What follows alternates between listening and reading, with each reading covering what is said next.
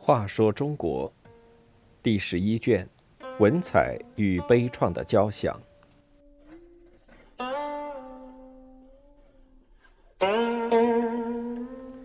十二，打架争状元。知乎者也，住得了什么？打一架争个状元，又有何妨？宋太祖以一介武夫做了皇帝，却特别提倡读书。这也许是鉴于唐末以来武将害国与转变世风，也许是因为缺乏教养，便特别羡慕文雅。继位不久，太祖便对大臣说：“应该让武臣都去念书，让他们知道治理国家的道理。”他身边的近臣都读书不多，拿起书本就头痛，便以沉默来反抗。太祖带头拿钱出来修孔庙，令手下的大官都出钱，并且常去国子监看儒生讲学。地方官有招生讲学的，马上就得到奖励，于是兴学逐渐成风。但是宋太祖所提倡的读书，主要是为了学以致用。他曾对皇子的老师说：“帝王之子读书。”只要懂治乱大道理就行了，不必学做文章，那些东西没什么用。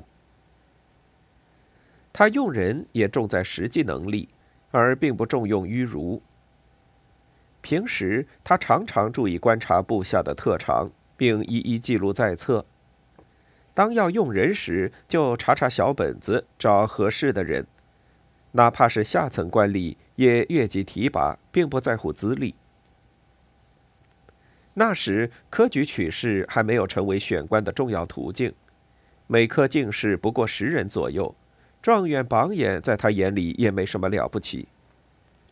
有一年，士人王嗣宗与赵昌言为争状元互不服气，在御座前吵了起来。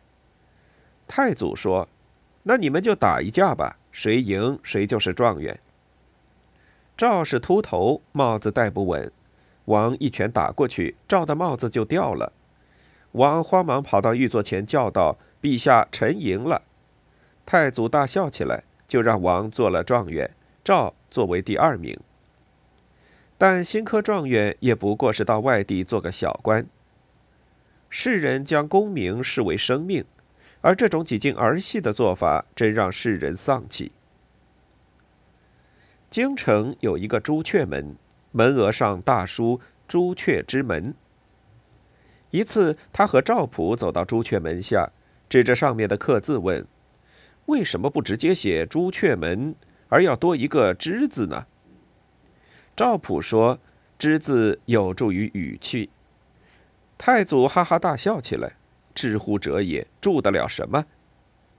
可见宋太祖的脑子还是很清楚的，但他的后代就未必了。